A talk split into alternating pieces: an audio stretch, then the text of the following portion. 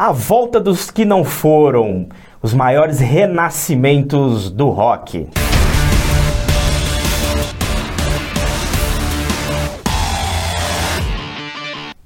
E aí galera, eu sou Marcelo Pim. Eu sou o Neto Crones. Netão, hoje nós vamos fazer um episódio que é uma ideia antiga nossa, Justo. que é falar dos renascimentos, as bandas que passaram por algum turbilhão, tiveram alguma Algum trauma. algum trauma, às vezes uma decadência, alguma coisa.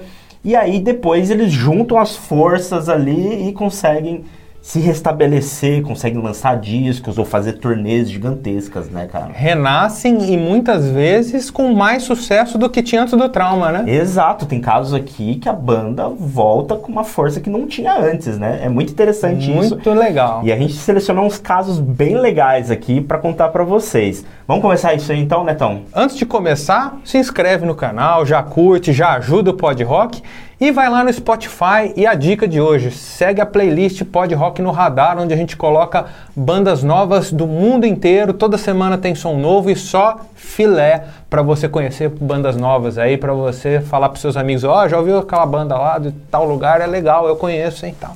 Da hora. Sucesso. Então, Vamos lá. vamos lá pra nossa décima posição, que é o renascimento do Aerosmith. Cara, muito interessante isso, né? Cara, é muito legal. Que o Aerosmith, os Bad Boys from Boston, né? É, é, é, foi uma banda que surgiu ali, eles jovens, né? É, isso lá nos anos 70, comecinho dos anos 70 mesmo. E fizeram muito sucesso e como toda banda de jovens que faz muito sucesso, meio descabeçados, né? Sim, Eles muita droga, foram muita bebida. excessos e a coisa foi se desgringolando, né? É, é. Que, inclusive, aí a coisa. Eles lançam discos maravilhosos, são idolatrados, e aí começam esses problemas. E aí a gente tem a, a saída, né, do. Joey do Perry Joey Perry, né? E a banda entrou num- num- numa, numa fase, assim, artisticamente, musicalmente fraca. Começou a lançar discos é, que não pouco representativos, que a Rock galera... the Hard Place é um exemplo disso. É, né? que a galera hoje não lembra, a banda, a banda não toca músicas dessa fase, porque é algo que realmente é, é, a banda entrou numa fase baixa e tinha tudo pra ir por água abaixo ali, É, né? comparado com o que eles tinham antes, é, é algo assim bem abaixo do esperado, né? E aí eis que vem uma os anos 90, ali final dos anos 80, 80, mas mais o final, né? Final, O final- 87, É. se eu não me engano, que eles lançaram o Permanent Vacation. E aí aquilo foi a virada, virada de chave. chave. Exatamente. Porque aí eles começam a trazer outra estética sonora, a banda muda, né? Dá pra Muda. colocar que a banda muda. Meio que a, a banda volta pra vida, né? Vol- parece que voltou o bom Aerosmith ali Sim, no Permanent sim. Vacation e não voltaram pra brincadeira. E, e eu acho que teve duas coisas que ajudaram muito a Aerosmith, além das próprias composições que são maravilhosas. É. MTV, Sim, clipes, muito. que, né, que arrebentaram, cansaram de passar na MTV, e a parceria com Run DMC. Run DMC, que, que fez uma versão de Walk, Walk This This Way, Way. um clássico do Aerosmith. E aí todo aí o Aerosmith voltou a ser lembrado, né? Pô, eu lembro disso aí, Aerosmith, que legal, né? Essa era a vibe nos Estados Unidos Sim. nos anos 80, né? Nossa, lembra do Aerosmith? Oh, Aerosmith, que legal. E aí a banda se aproveitou disso, né? Porque veio uma, essa força do Run DMC e eles, essa é a hora. Aí soltaram Permanent Vacation, na Get sequência Grip, Pump, Pump. e depois o Get a Grip. Esse Nossa, trio aí É, dominou rádio, dominou MTV. Vamos puxar mais um? Nine, Nine Lives, Lives. cara. Nine também Lives. muito sucesso na MTV e nas rádios. E aí jogou o Aerosmith pro lugar do Aerosmith, que é lá em cima. É. E é aí a banda tá aí até hoje, né? E, obviamente depois dessa fase os discos começaram a ter também uma, uma queda, mas eu acho que Perde um pouco de fôlego, mas os caras também já com mais de 60 É, anos. né? exatamente, não dá pra comparar, mas é um ressurgimento assim De sensacional, né? respeito. Então vamos pro próximo, Netão. Nono lugar, agora, você vai explicar a história, porque eu sei que é uma das suas bandas preferidas, que é o The Who. Sim, o The Who, cara. Banda que assim fez o auge do The Who ali é final dos anos 60, começo dos anos Sim, 70, sim. né? Lançaram discos maravilhosos ali que são idolatrados, mas o que abala a banda é a morte do Keith Moon, né? Sim. Eles até lançam dois discos ali depois, É, é, são bons discos, na minha opinião, só que eles enveredam para um lado um pouco mais pop, né? E, e a banda acaba, assim, decidindo de, de terminar as atividades. E aí eles vão voltar só lá em 96 com uma turnê comemorativa do Quadrofênia, né? Porque o Quadrofênia é um disco muito idolatrado, Sim, assim, sim. no mundo todo, né? É um, um ícone da, da ópera rock. E aí eles começam a fazer eh, essa turnê comemorativa e dá muito certo, né, Tom? Dá muito certo, a banda começa... E eles pegam... Uma coisa muito legal é que eles fazem turnês eh, de caridade. Eles faziam os shows e, e pegavam toda a grana e revertiam. E isso, sim, a, a banda voltou pra mídia, todo mundo voltou a falar de The Who, né? Só que até então eles não tinham eh, lançado nenhum disco, né? Só estavam realmente fazendo turnês comemorativas, né? Então, mas a banda volta com tudo. Até que lá para os anos 2000 eles têm uma, uma nova perda, né?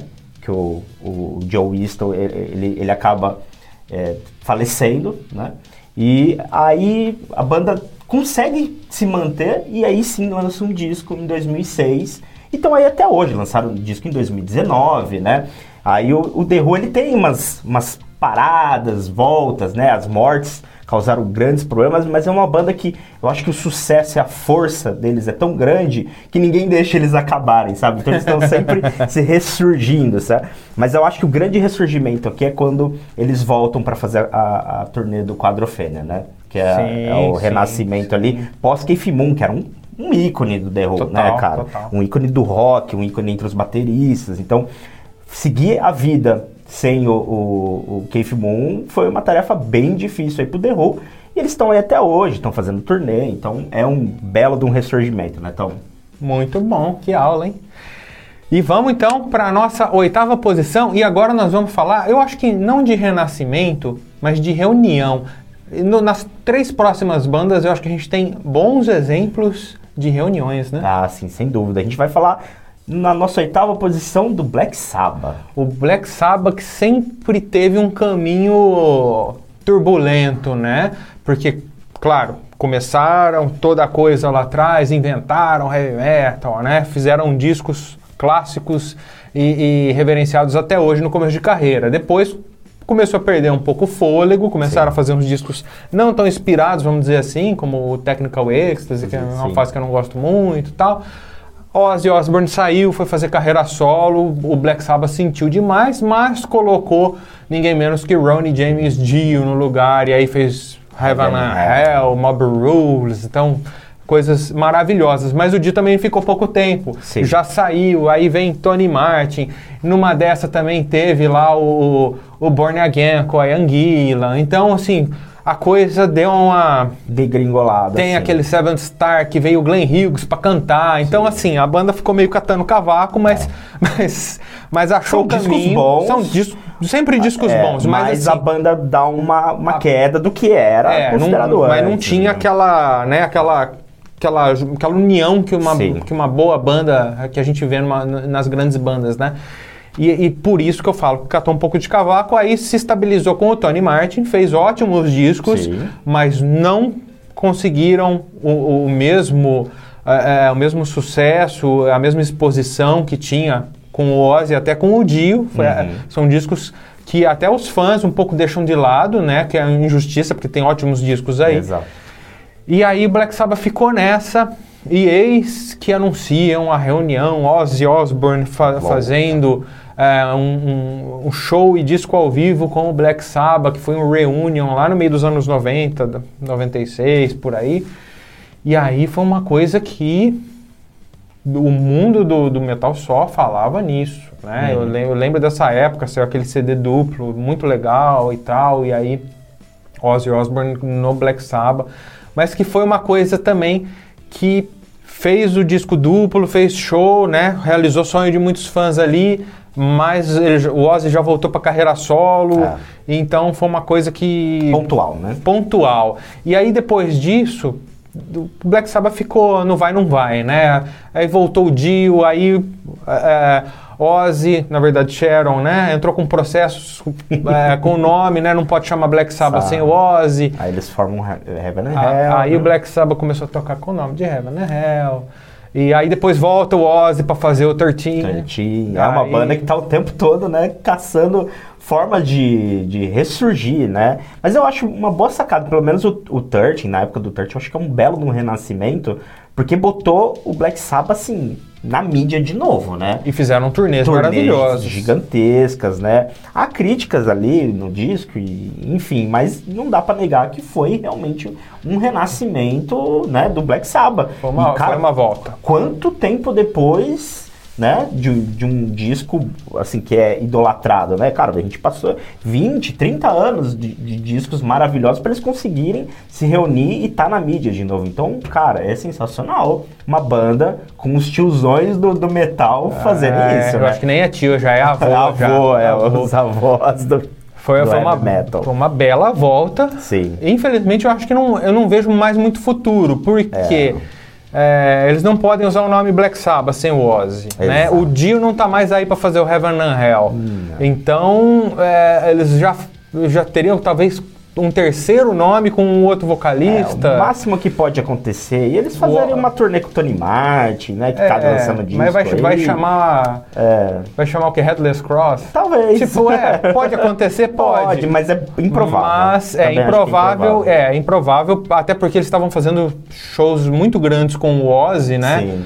E aí vai ser um- uma descida de degrau, infelizmente a verdade é essa, vai ser uma grande descida de degrau para fazer uma turnê chamando Headless Cross É, com o Tony Martin. Não faz sentido. Não faz. É, e o Ozzy já tá, né, já anunciou que não vai mais viajar, que não vai fazer turnês, então assim, não foi anunciado, mas tá, já tá com cara de que o Black Sabbath Não teremos uma. é, já nos presenteou com tudo que podia e fim da história seria essa, né? Exatamente, cara. Vamos ver o que o futuro reserva aí. Ao contrário de outra banda que vai surpreender aí, talvez, a gente aí durante algum tempo, na minha opinião. Hum. Que a gente vai falar agora do Iron Maiden, né, cara? Boa! Uma, ou- uma outra volta, né? Sim. Um outro retorno que foi gigantesco, né? A gente nem precisa explicar muito essa. É, não, a gente, só passando rapidamente, a gente tem ali fase de ouro, saída do Bruce Dixon, entrada de Blaze Bailey, Fãs torcendo o nariz. torcendo o nariz, a banda começa a dar uma balançada,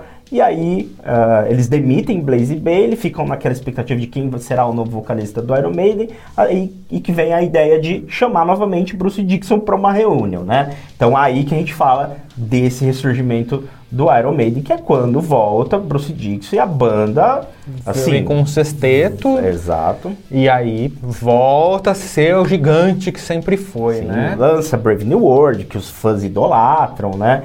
E aí a banda tá aí até hoje fazendo turnês gigantescas. Cada vez maiores. Então, assim, é um ressurgimento de responsa do Iron Maiden com esse retorno do, do Bruce Dixon, né, cara? Acho que foi acertada em termos de, de empresa, de banda É. como business mesmo, né, cara? Sabe o que, que eu gosto do Iron Maiden? Eles trabalham é, quietinhos e a hora que tá tudo pronto, eles falam assim, ó, nós vamos fazer tal coisa, já tá tudo pronto. Até hoje, ele- eles sempre foram assim, até hoje eles são assim quando vai lançar um disco, repara nisso. Não é que- igual aquelas bandas que falam assim, demitimos o vocalista, vamos procurar um vocalista. Tá tudo certo. Vamos falar com o Bruce Dickinson. Estamos conversando com o Bruce Dickinson. Temos reuniões agendadas. Os empresários estão se falando. Há possibilidade de voltar a gravarmos juntos um disco. Há possibilidade de fazermos uma turnê com o Bruce Dickinson. O Iron Maiden não faz nada disso. Não. Diferente de outras ser quando já tá bandas tudo aí certo, né? eles falam assim, ó, o negócio é o seguinte, Bruce voltou, Turnê. tem disco novo, tem turnê, o disco novo sai no dia tal e a turnê, as primeiras datas são essas, as- quem, quem pegou a época lembra, no encarte, a hora que saiu o disco, todo, todo mundo correu comprar. E aí já vinha as, as datas da turnê ali, da primeira perna da turnê, já vinha no encarte do CD. Cara, arrepia. É, é muito. Os caras sabem trabalhar. Os caras são foda. Vamos lá, sexto lugar, outra volta por cima aí, que é o Kiss, né? Que também teve, como todo gigante aí, teve seus altos e baixos. Então, tiraram a máscara para chamar atenção, porque a banda já estava tropicando. E aí, legal, mas não, não conseguiu voltar a ser o Kiss que era nos anos 70. E aí, cada vez mais mais é, é, farofa, coisinhas coloridas. E eis que Gene Simmons volta a se dedicar ao Kiss, porque ele tinha se afastado um pouco da banda. A banda volta a ser um pouco mais pesada com o Revenge em 92. Uhum. E aí tiveram aquela ideia de fazer o acústico MTV, né? A- a- Esse é o pivô da situação. sem dúvida. Que era um, um, um quadro da MTV lá que grandes bandas faziam acústicos maravilhosos. E aí eles fizeram a surpresa de vamos chamar Ace Frehley e Peter Chris da formação original para tocar duas ou três músicas no finalzinho aqui junto com a gente que os fãs vão gostar muito. E acaba sendo épico, né, cara? Foi épico, mudou É. a história do rock ali Sim, é. né? E aí a hora que eles viram que os fãs quase morreram, não só ali na frente deles, mas no mundo, né? mundo inteiro, né? Todo mundo falou, meu Deus, o Ace Frehley e o Peter Chris. Aí eles falaram, opa, Aqui tem. É. o Dini e o povo, né, malandros que são, né? Ele fala, ah, aqui eu acho que a gente tem uma bela oportunidade de ganhar dinheiro, né? e se a gente voltasse a usar as máscaras Sim. e aquela cuspir fogo, se bem que eu acho que ele nem parou de cuspir fogo de em cima, mas Sim. fazer aquele circo todo, circo, né, tal, legal, já tem um tema pro disco, e aí você já sabe o que aconteceu. É, fazem uma turnê, então aí até hoje, né? Fazendo as turnês de despedidas até hoje, mas Todo ano eles fazem, fazem uma um turnê de despedida. desde, os anos, desde 98, né? Porque eles estão fazendo turnê de despedida, mas é, esse momento é muito chave e ele cria essa força pro Kiss ainda tá tocando em estádio para muitas e muitas pessoas. Então é um belo de um ressurgimento. Hoje não estão mais com Peter Chris e, e- e com, Com o Ace o Frehley. Ace Frehley, mas conseguiram substituir, eu acho que, que com peças que funcionam muito bem dentro do Kiss, né? Com o Tommy Tyre, com, com o Eric Singer, que já era conhecido da É. banda, já tocava, né? Eles viraram personagens. A grande sacada do Kiss, é, você já deve ter reparado isso, que quando saiu o Peter Chris, entrou o Eric Carr, o Catman, né, a maquiagem do gato, era do Peter. Aí o Eric Carr inventou uma outra. Quando, né? quando saiu o Ace Frehley, né, o Spaceman, e aí veio ali o, o Vinnie Vincent e tal, e aí ele né, desenhou uma cruz egípcia, não sei das quantas, lá cheio de história. A- o, o Spaceman continuou sendo o Ace Frehley e ele não estava na banda.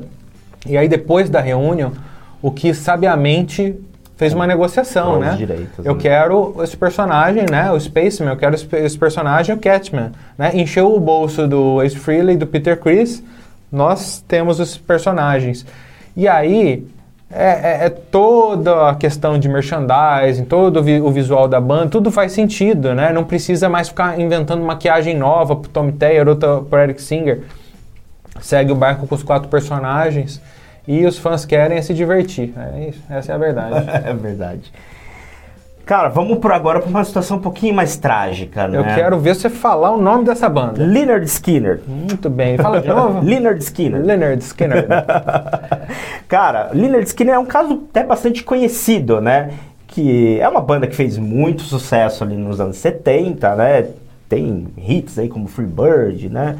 É, Sweet Home Alabama. E, e é uma banda que eu acho que meio que cravou ali o Southern Rock, né? Aquela coisa mais do, do rock um pouco mais caipira, né? Do- do- dos Estados Unidos.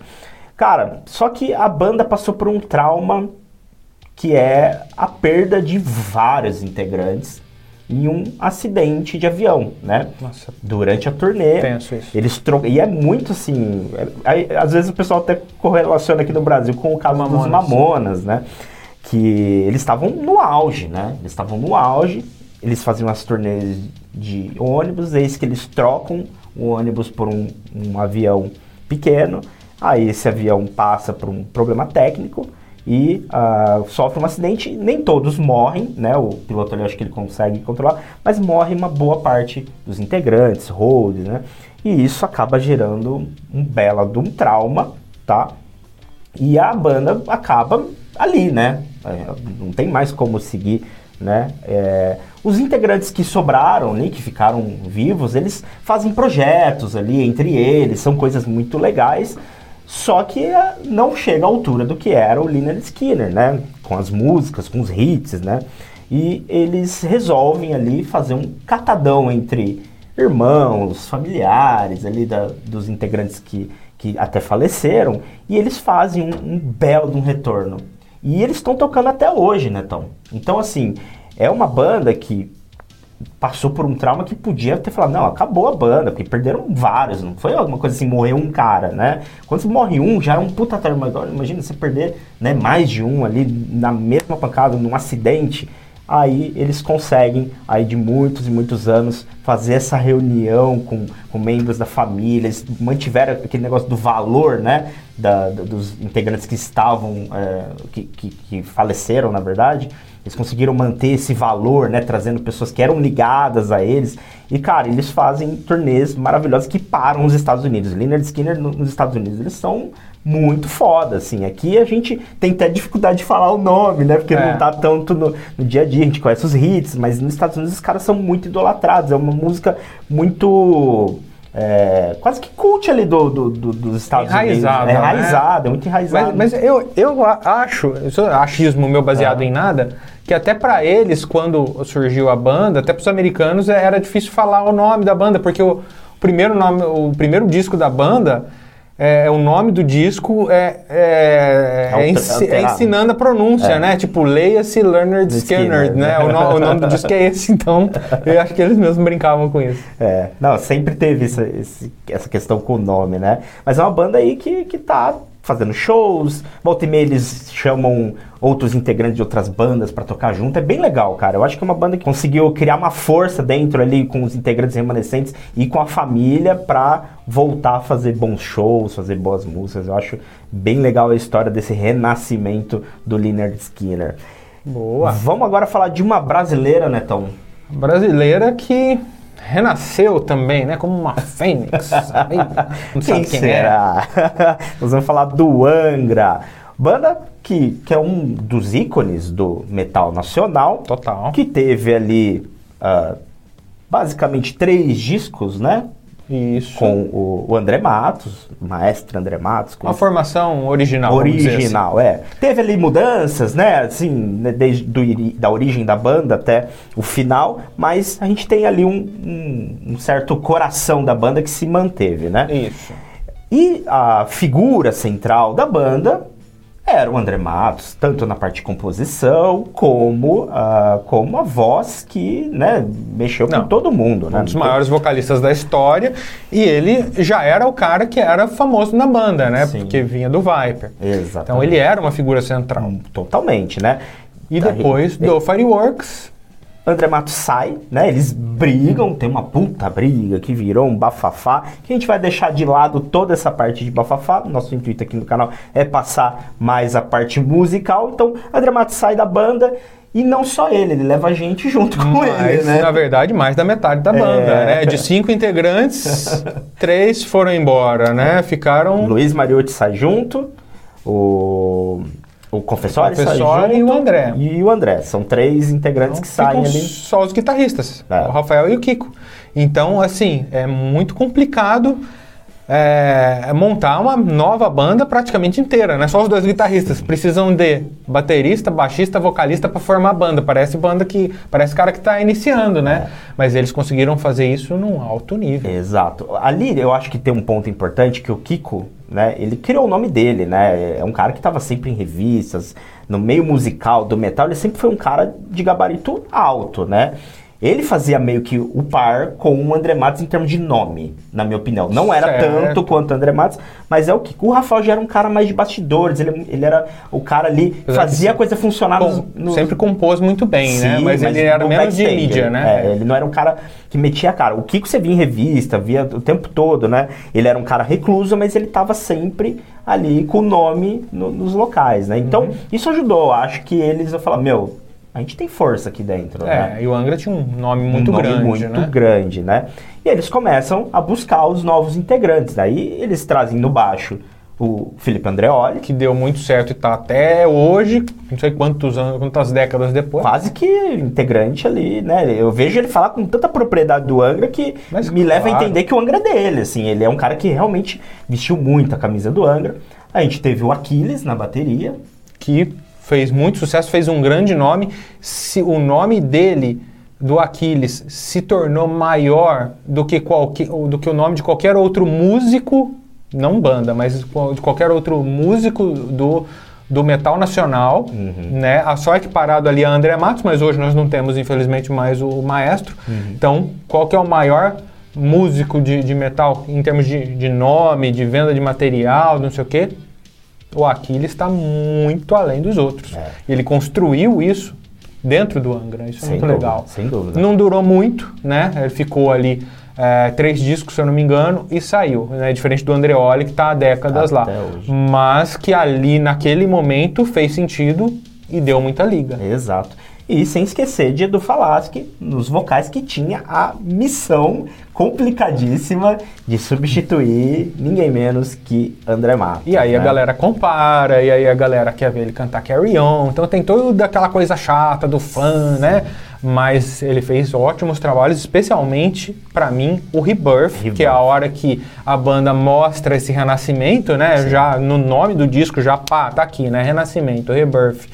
E aí traz um disco muito inspirado, cara, e maravilhoso. Eu gosto muito desse disco, eu acho ele mil anos luz melhor do que o, o Temple of Shadows. Eu, eu tô junto contigo. Eu acho mais musical, Hum, assim. muito mais É inspirado. que tem um ponto aí, né? Nós dois acho que batemos as ideias e não tem nada com, é, não tem na- nenhum problema, na verdade, você pensar diferente, gostar de mais de técnica. Mas esse time do Angra, né, desse renascimento do Angra, era extremamente técnico. Eram músicos de todos eles ali de gabarito muito alto, né? E eles quiseram mostrar E isso. eles quiseram mostrar. Então, aí que vem é, Temple of Shadows pra mostrar, falando, olha o que, que a gente sabe fazer É. aqui, né? Eu gostei mais também do, do Rebirth e, e eu achei que veio bem a calhar, né? Eu falei, pô, vai, vai acabar o Angra? Se não vai acabar, que venha com, com algo novo, uma proposta nova. A gente tem um novo vocalista que dá outra cara pra banda e eu acho que eles fizeram isso tudo muito bem, cara. Eu, inclusive, né, usufruíram disso muito tempo. Na Europa, o Rebirth o Temple of Shadows são idolatrados. No Brasil, no Japão. Cara, eles é, fizeram o trabalho direito, né? Então, sim, eu- sim. é, superar uma trauma, um, superar um trauma como eles superaram, é, não é tarefa fácil. Eu acho que eles fizeram isso com louvor, né, Netão? Muito bem. Então, tá aí a história do renascimento do Angra e agora a gente vai para um outro renascimento também muito grande, né? Cara, agora top 3. Nós vamos falar das histórias que a gente considera aí mais interessantes. E no terceiro lugar, vou falar aqui do Alice in Chains, cara. Que é uma história é, também traumática, também com altos e baixos. O Alice in Chains foi uma banda que subiu mu- com muita velocidade, né? Eles cresceram de uma Muito vez, rápido, é. explodiram. E aí aquela coisa, jo eles muito jovens, com abuso de drogas, especialmente o Lane Staley. Aí ele, ele começou a entrar numa depressão que ele não tinha saída. Ele não tinha suporte adequado ali, né? Ele se trancava em casa, a galera não conseguia tirar ele de casa nem para ir gravar disco, para fazer show. A banda parou de fazer show, o disco demorava uma eternidade para sair, porque os caras tinham que pegar ele à força dentro do quarto, botar dentro do estúdio para ver se ele cantava. Então foi uma coisa, claro que eu tô falando isso com o Alice in Chains já é, é, mais para pro, pro final da primeira fase deles ali, né? E o resultado foi a, a- a traumática perda do Lane, né? Que ele foi en- encontrado morto dentro de casa, ele não saía de lá, ninguém falava com ele, ninguém conseguia conversar com ele no telefone. Então ninguém estranhou não ele ter sumido, né? E ele não atender. Só que, infelizmente, ele estava morto. E eles perderam também o baixista, o Max Starr. Está? Então, é, né, um, um quarteto também perdeu metade, né? Ficou com dois integrantes. E a, a volta não foi também instantânea, né? A banda acabou, ficou um bom tempo sem Alice in Chains, né? Sim. E aí, graças à genialidade de um cara chamado Jerry Cantrell, que é o guitarrista, segunda voz e principal compositor da banda, ele reestruturou o Alice in Chains, chamou um cara chamado William Duval para cantar e dar uma força nas guitarras. E aí, eu mesmo que sou fã de Alice in Chains, pensei comigo assim, nunca mais vai soar como Alice in Sim, Chains. sim. Né? Tarefa muito difícil, né? Porque cara? era muito é, é, específico, né? O timbre do Lane, o som que eles conseguiam fazer. Tipo, nunca mais vai ter outro E eles conseguiram soar como Alice in Chains. Você coloca um disco antigo e um disco novo, Você percebe que é a mesma banda. em dois segundos você percebe, ó, é Alice in Chains. É, o Jerry impressionante. Cantrell ele tem um DNA muito forte Tem. em guitarra e nas vozes, que ele sempre ajudou, né? Não é novidade nessa fase. Ele sempre participou ali Sim. das vozes e, e ele foi muito sagaz em achar um cara que, apesar de não ter a mesma a voz do Lane, ele, Ele soube ele encaixar encaixar a voz dele junto e, e conseguir um resultado muito parecido, né? E eu acho que foi aí o, o grande X da questão, né? E os fãs gostaram, isso é o que mais importa. Exato. Os fãs não torceram o nariz, né? A- maioria dos fãs, né? Sempre vai ter aquele cara falando, ah, o Alice in Chains acabou lá quando o Lenny morreu. Mas é, se você realmente ouvir os discos com atenção, cara, é um material muito bom, né? Muito O Alice in valioso. Chains é uma das, pra mim, é uma das poucas bandas é, com, com- com mais tempo de vida, se vamos dizer dessa forma, que não tem um disco mais ou menos, Sim, na minha opinião. é, são, são São poucas. ah, discos muito bons. Você conta na mão do Lula aí quantas bandas tem que não lançaram um disco ruim. É, exatamente, Alice in Chains está nesse quadro aí. Então vamos para Vamos mais um trauma, né, segunda cara? posição. Bota trauma nisso e bota volta por cima nisso. hein? Nossa senhora, né? A gente vai falar do ACDC, e aí eu acho que você já sabe do que a gente vai falar, né? Cara, ACDC ali lançou discos maravilhosos, né? E com o Bon Scott, né? E a gente tem a perda do Bon Scott de uma maneira muito esquisita, né? Que até hoje o pessoal fala assim sobre isso e não dá para entender muito bem que ele é encontrado morto dentro do carro porque ele tinha se afogado com vômito, né? É, então é um isso- negócio assim, né? Muito esquisito, muito estranho, É, né? isso acontecia. É, é, tinha, tem várias histórias parecidas, porque excesso de droga e álcool, e o cara meio que capota, né? E ele tava no. Provavelmente, né? Uhum. Com certeza, tava no carro é, bebendo é, demais e ca- capotado, meio inconsciente ali e tal, e aí né, tem o vômito e ele às vezes de cabeça para cima engasga e morre. Isso não foi o único caso de acontecer, mas dizem que a causa, alguns dizem que a causa não foi o vômito que ele fez engasgar, é que ele realmente morreu de overdose. Ele vomitou sim, mas morreu de overdose Já- e capotou. Já teria Né? morrido de qualquer forma. E infelizmente é, é, ele partiu num momento crucial que o ACDC chegou. é, é, o ACDC lutou muito para chegar no sucesso que queria, para cruzar o oceano, para fazer sucesso tanto na Europa quanto na América. Trabalhou muito para isso e conseguiu isso no Highway to Hell, né? É, um dos maiores sucessos, um dos maiores hinos do- da história do rock. E foi nesse momento que aconteceu essa fatalidade, então tirou o chão da banda Sim. num momento crucial, né? E eles pensaram em, em parar a Sim. banda, né? Não sei o que. Inclusive, se eu não me engano, eles foram conversar com a família do Bon Scott, né? Falar assim, ó, a gente não quer Não parar ou, ou continua, a gente está pensando. E a gente detalhou toda a história da ACDC, desde a sua formação até dias contemporâneos, lá no nosso Spotify, com participação do grande especialista em ACDC, Walter Poletti, que é guitarrista da ótima banda Psicodela. Se você gosta de ACDC, procure esse episódio no Spotify do Pod Rock, que é muito legal, muito detalhado. Voltando aqui pro episódio. Então, Aí eles foram lá, né? E a família do conversaram com, falou assim: não, com os pais, não né? para não, né? É, vai. meio que eu lembro de, de ler algo que, assim, o- eles, a família dizendo que o, o bom ia querer que vocês continuassem, Claro, né? claro. E, pra dar força, né? Pra, e eles ficaram realmente, assim, emocionados, né? Você vê depoimento deles falando sobre isso, eles ficam emocionados. E eles começam a ir atrás de um novo vocalista, né?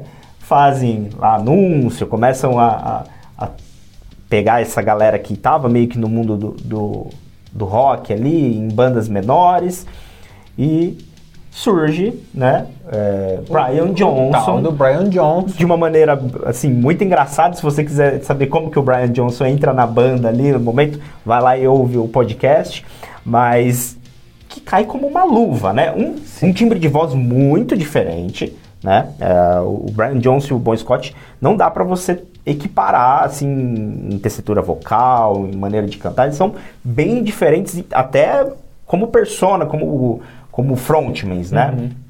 Mas os caras vêm e me compõem um disco que... Um tal do Back, in Black, né? né? Que é um dos discos mais vendidos da história. E não tô, veja que eu não coloquei a palavra rock nessa sentença. É um dos discos mais vendidos da, da história. Ponto. Uhum. Então, assim, fazer um ressurgimento com um novo vocalista depois de um trauma desse e com um disco assim. Tem que estar tá aqui na nossa lista um ressurgimento desse, né, Netão? É cara, um negócio absurdo, cara. Impressionante. Se eu não me engano, posso estar falando besteira porque eu tô sem cola, sem nada aqui. Só thriller do Michael Jackson vendeu mais que o Back é. in Black. É um, foi um negócio absurdo. É, é, é, um recorde que nunca mais nenhuma outra banda de rock vai bater, porque hoje, hoje não se vê claro, mais disso, é, né? o mundo de hoje é totalmente diferente. E assim, com merecimento, né? Porque Sim. eles não, é, não, não compraram o disco porque o outro vocalista tinha morrido. Não. Foi porque foi um puta de um disco, cara, com, com grandes hinos do rock and roll que, que tipo é, é, imortalizou realmente Sim. o ACDC. Ali, é, o, o, Highway to Hell já tinha cruzado a bola na área. Esse aí fez o gol e o, a partir dali o ACDC nunca mais foi o mesmo. Exatamente. E assim, a banda daí para frente lançou bons discos, né? E, e que angariou ainda mais fãs. Isso é muito legal, né? Aqueles fãs que estavam meio que com receio. Eu já ouvi muita gente falar que não gosta do, do, do do Brian Johnson tal, mas é, eu, eu acho que não dá para negar que a banda fez trabalhos maravilhosos Porra. dali para frente, né? O próprio Black, o, o próprio Back in Black, Back in Black é, Razor's Edge, é o meu preferido, Ball Breaker é fenomenal. Nossa, é, tem, tem, muitos discos bons, né? E é aí um, uma banda que tá, né? entre aspas, até hoje, né, tem chance deles ainda tocarem, né, apesar das perdas aí também que, que houveram uh, depois disso, mas conseguiram aí perdurar durante muitos e muitos anos aí, fazendo shows, lotando, então não dá para falar que não foi um puta de um ressurgimento, né? Nossa, total. Então vamos agora pro nosso primeirão. Cara, quem para ficar no primeiro lugar nessa lista, realmente tem que fazer um trabalho muito bem feito, hein? É, e não é uma tarefa fácil para esses caras que são um exemplo de uma banda unida. Unida, cara. E eu acho que esse é o ponto é. que traz essa banda no primeiro lugar, porque a história do, do ACDC é, é, é, é um negócio incrível, é né? incomparável. Sim. Mas o fato da, da união dessa banda é, é o que chama atenção até hoje e por isso que essa banda está aqui no primeiro lugar, que é o Def Leppard. Exatamente. Def Leppard, banda que também teve muita dificuldade ali no, nos primeiros uh, discos, né? E de encontrar o. E meio que seguir os passos do ACDC para assim. Inclusive trazendo né? o, o, o, produtor, né? É. O Mutland, né? O Mutland era produtor de ACDC e eles trouxeram. E o Mutland é, tem boa parte da culpa do Def Leppard ter explodido, né? Sim, sim. Mas o, o Def Leppard ali uh, teve o, o, primeiro disco, teve um, uma aceitação legal, né? Aí depois vem o, o, o High and Dry, né? E aí, aí a banda começa a se encontrar se musicalmente encontrar. falando. Sim, sim. E aí a gente tem o, o, o Pyromania, que é um disco já... Já fenomenal. Fenomenal. Um disco que, assim, na minha opinião, é o melhor disco da banda. Concordo. E é onde... É, eles começam realmente a quebrar essa barreira um pouco de Inglaterra, Estados Unidos, porque eles faziam um, um rock, um hard rock, que era muito mais a cara dos Estados Unidos do que o que estava sendo feito ali na, na, Inglaterra. na, Inglaterra. Eram duas bandas que estavam meio que quebrando essa barreira, que era o White Snake e o Def Leppard, né? Uhum. E, cara, sucesso, Pyromania indo super bem, vem um acidente e Rick Allen, o baterista da banda, perde um braço. Amputou o braço e todo mundo falou, né? O que, acabou, que faz acabou. com um baterista sem um braço, né, cara? E seria muito natural eles, tipo, é, colocarem um outro baterista, seguir tocando, fazer disco, continuar a turnê e tal, e falar assim, cara, obrigado. A gente vai te dar um apoio aí. É, mas... o que você precisar, nós estamos aí, né? Mas não, cara, eles falaram não. É. Nós não vamos colocar outro cara, nós vamos esperar. Você vai reaprender a tocar bateria com um braço só. Sim. E, cara, parece uma ideia maluca. E aí, o que, que aconteceu? Ele- eles demoraram, mas eles voltaram com o Rick Allen tocando com um braço só, Muito recurso eletrônico. mudaram o esquema de bateria, ele toca muito com os pés, né? E Uhum. aí eles soltaram o Histeria, que foi o maior banda. sucesso deles, cara.